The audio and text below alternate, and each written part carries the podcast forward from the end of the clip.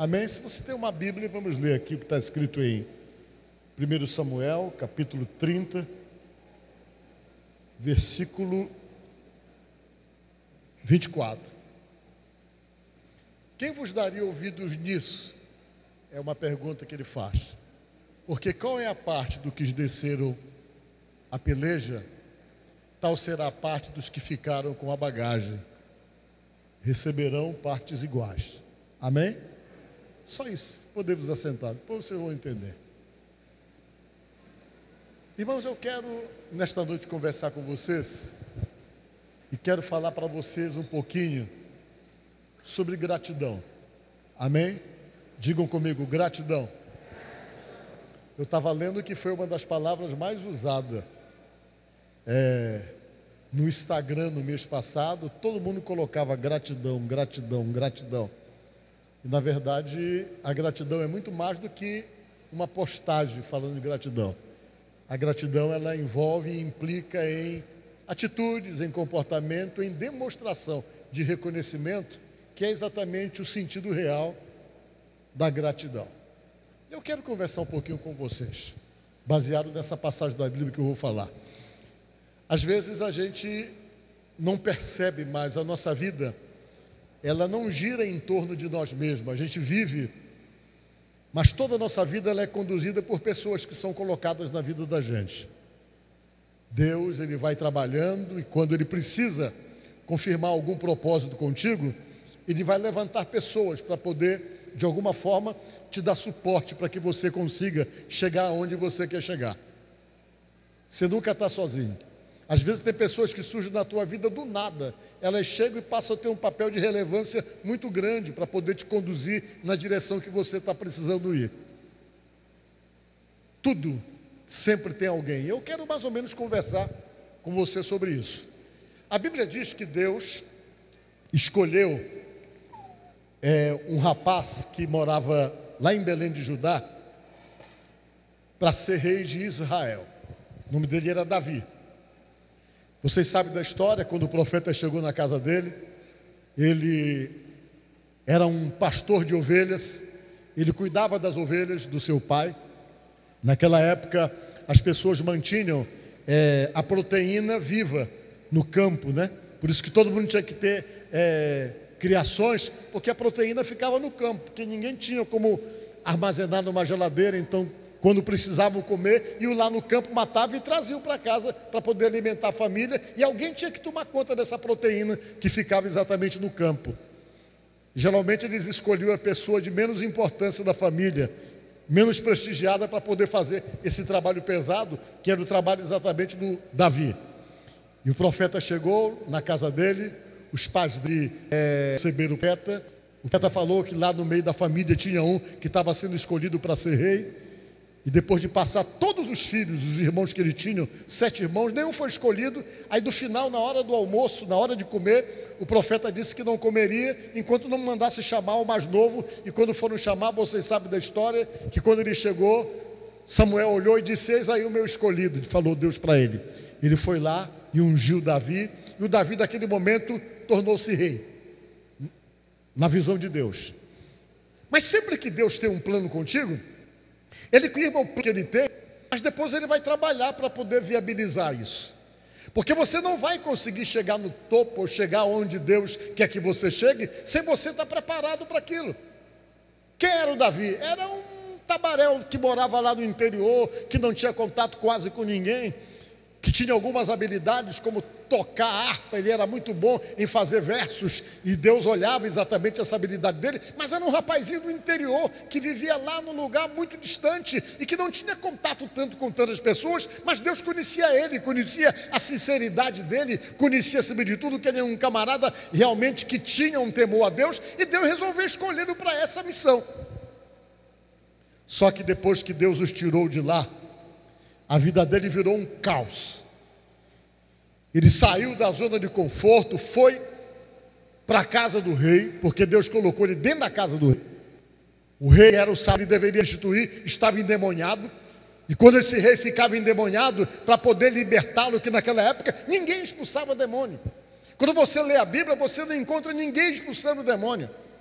Você só vê a expulsação de demônio de Jesus Cristo para frente. Antes os demônios dominavam, os demônios controlavam tudo. E quando alguém queria realmente aliviar alguém de qualquer possessão maligna, era necessário de fazer alguma coisa para Deus para ver se aliviava exatamente aquela pressão espiritual que a pessoa estava sentindo. E quando o rei ficou perturbado, Alguém disse assim, mas nós temos que encontrar alguém para poder tocar um instrumento para ele, para poder acalmar essa opressão que realmente está na vida dele. Alguém disse: Eu conheço um rapaz, é um dos filhos de Jessé, o Davi. Ele toca muito bem harpa, ele é muito bom em tocar harpa. E ele não somente tocava, ele não era somente um músico, ele era um músico ungido e o que ele tocava tinha unção, o que ele tocava é, fazia se manifestar o poder libertador de Deus nas suas canções, na música que ele tocava. E foram buscar ele lá na casa do pai dele e fizeram ele morar lá no palácio. Já é Deus achando tudo para ele ficar, para poder ter um pouco de rei, reter as coisas boas e rejeitar as coisas ruins daquele rei. E toda vez que o rei ficava endemoniado, ele pegava a harpa, tocava e quando ele ia tocando, o espírito saía. Ele começava a tocar e se processava um livramento na vida do Saul. E ele ficou ali para ficar de plantão. O demônio chegava, ele já ia com a harpa tocando. E Deus foi preparando as coisas. Deus foi colocando pessoas na vida dele. Colocou o Jonatas, que era um dos filhos de Davi, que fez uma aliança com ele, de amizade verdadeira. E Deus foi preparando a preparação exatamente dele chegar no topo. Aí Deus criou uma situação. Permitiu. Saul ficou com ciúme e com inveja dele. E para perseguir, mas quando ele disse, o escudo ele ficou maluco, queria matar o Davi para poder se perpetuar no poder. No dia em que ele percebeu que o Saul queria matá-lo, numa reunião, numa festa que eles fizeram, ele chegou com Jonatas e disse: Jonas, eu não vou para essa reunião que teu pai vai me matar. Não vai, não, vai me matar. Quando chegar lá na hora da reunião, se ele ficar furioso porque você disse que eu não fui para a reunião, diga que eu tive que atender o meu pai e tive que ir para Belém. Se ele ficar furioso é porque ele ia me matar. Aí na hora da reunião, e de você vem me avisar. E o Jonas diz: fica escondido aqui no meio dessas pedras, porque na hora a gente resolve tudo para poder dar uma situação a essa situação. Ele ficou escondido numas pedras na montanha e eles foram para a reunião. Jonathan chegou lá, ele perguntou: cadê o Davi que não está na reunião? O Jonathan disse: ele falou para mim, pediu permissão para ir para a casa do pai dele, porque ele tinha que resolver uma questão lá que faz tempo que ele não vai lá. O Saul ficou irado. Por que, que ele não veio? Porque ele ia matar ele nesse dia. Aí ele, o Saul ficou com raiva do Jonatas. Dizendo, ah, você fica junto com esse camarada, esse camarada é isso e tal, papá. E ele percebeu, ele pegou, saiu dali e foi avisar, olha, foge, porque o meu pai quer te matar.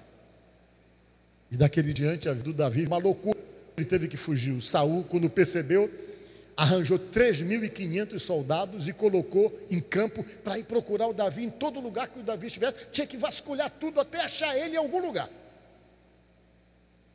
ele encontrou um local para se esconder a caverna de Adulão.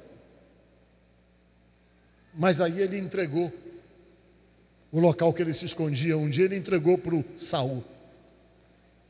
A caverna de Adulão é um complexo de cavernas muito extenso que dava para andar por dentro horas. E um dia Saul entra para aliviar a barriga lá dentro. Ele tira um pedaço da roupa do Saul. Quando o Saul sai, que está do lado de fora, ele gritou: oh, rei! Ele olhou o Saul para ele. Davi disse: Saiba que o Senhor te entregou nas minhas mãos. Ele olhou: Oh, meu filho Davi, eu estou te procurando para te matar e o Senhor me entrega nas tuas mãos e tu não faz nada. O Davi respondeu: Quem sou eu para tocar no ungido do Senhor? Eu não toco em ungido de Deus. Ele falou: o cara está caído, o camarada ungido. Era um cão morto. Mas você não podia bater em cachorro morto. Porque, apesar de tudo, a Bíblia diz que as unções de Deus, elas permanecem na pessoa. Você tem que respeitar. E duas vezes Deus fez isso, ele perdeu a segurança das, do esconderijo.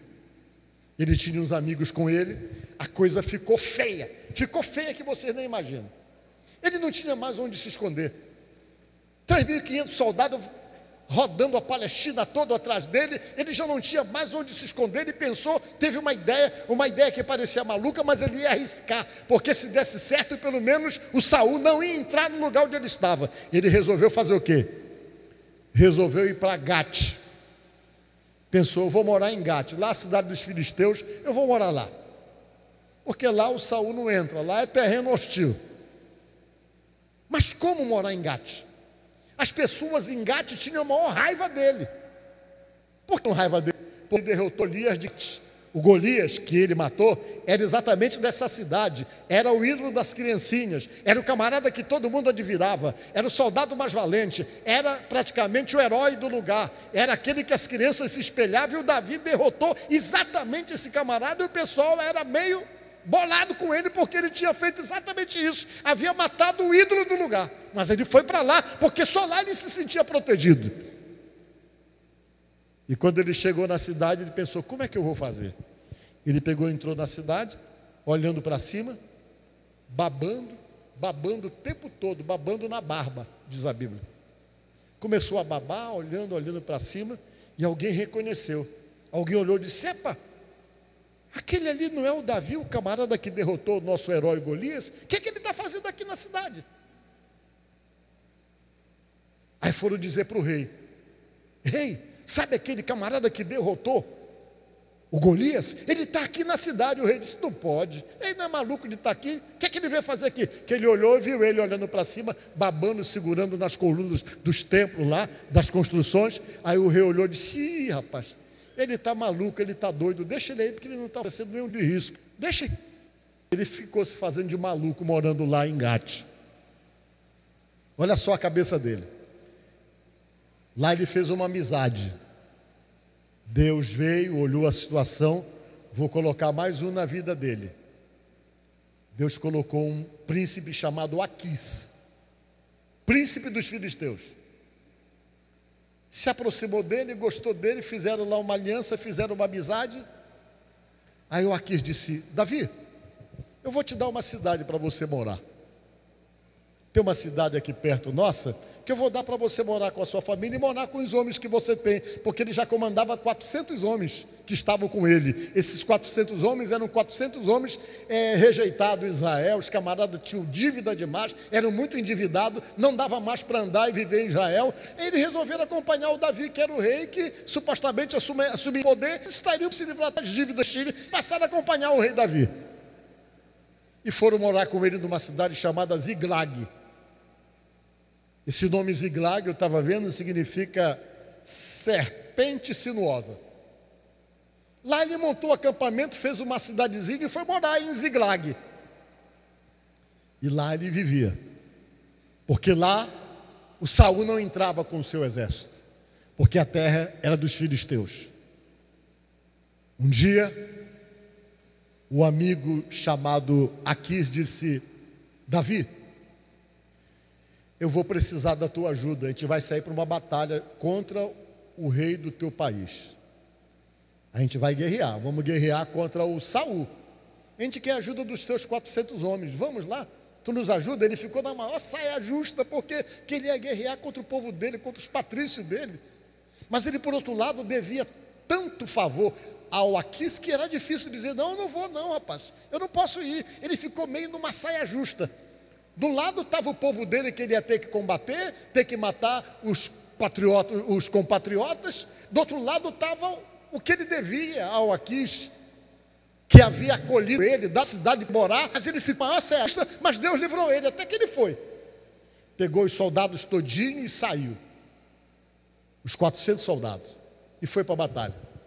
Quando chegou lá, já estavam lá os outros príncipes filisteus, porque eram vários príncipes que dominavam determinadas regiões da Filisteia. Estavam todos eles lá. Quando viu aqui, chegou com Davi e com 400 soldados. Os outros príncipes olharam e disseram: rapaz, ô Aquis, por que que tu trouxe esse para cá, rapaz? A gente não vai deixar que ele guerreie, não.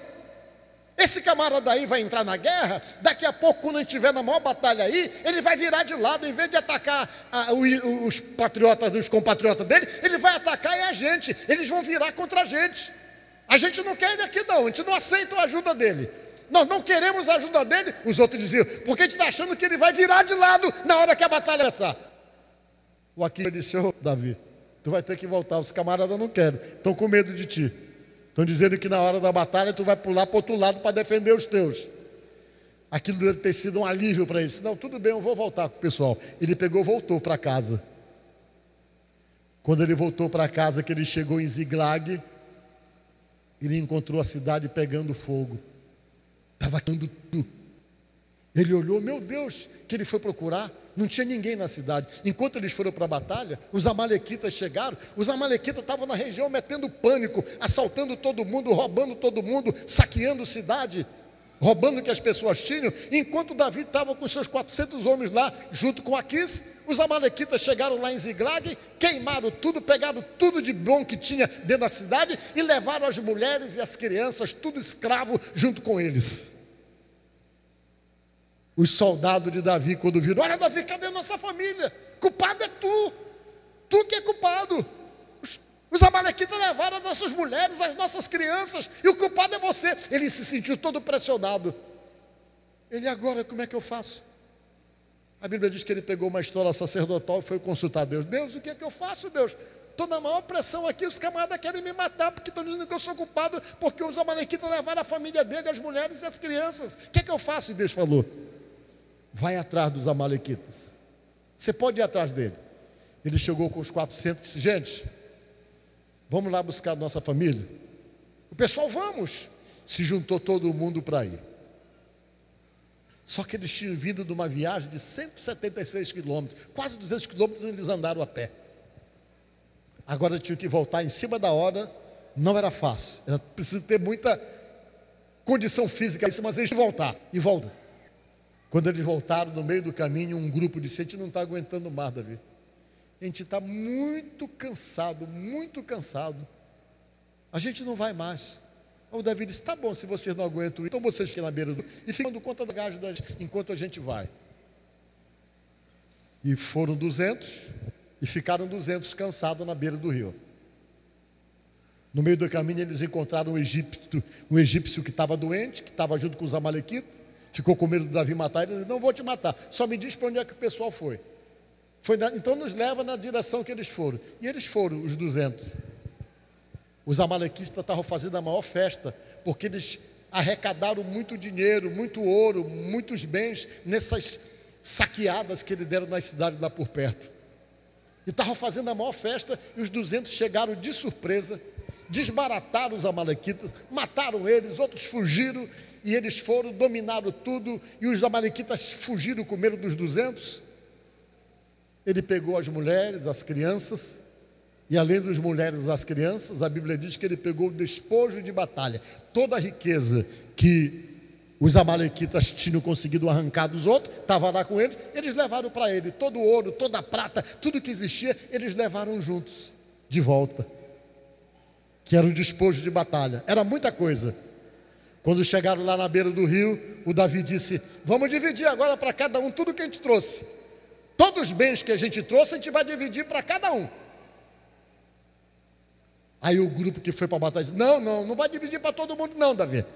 Esse pessoal que não foi para a batalha, que ficou aqui na beira do rio e que não acompanhou a gente, não vai ganhar nada. Porque eles não foram com a batalha com a gente. O Davi disse: Eles vão ganhar sim. E a partir de hoje fica declarado, disse o, o Davi: vai ganhar tantos que vão para a batalha como aqueles que ficam cuidando das bagagens. Diga glória a Deus.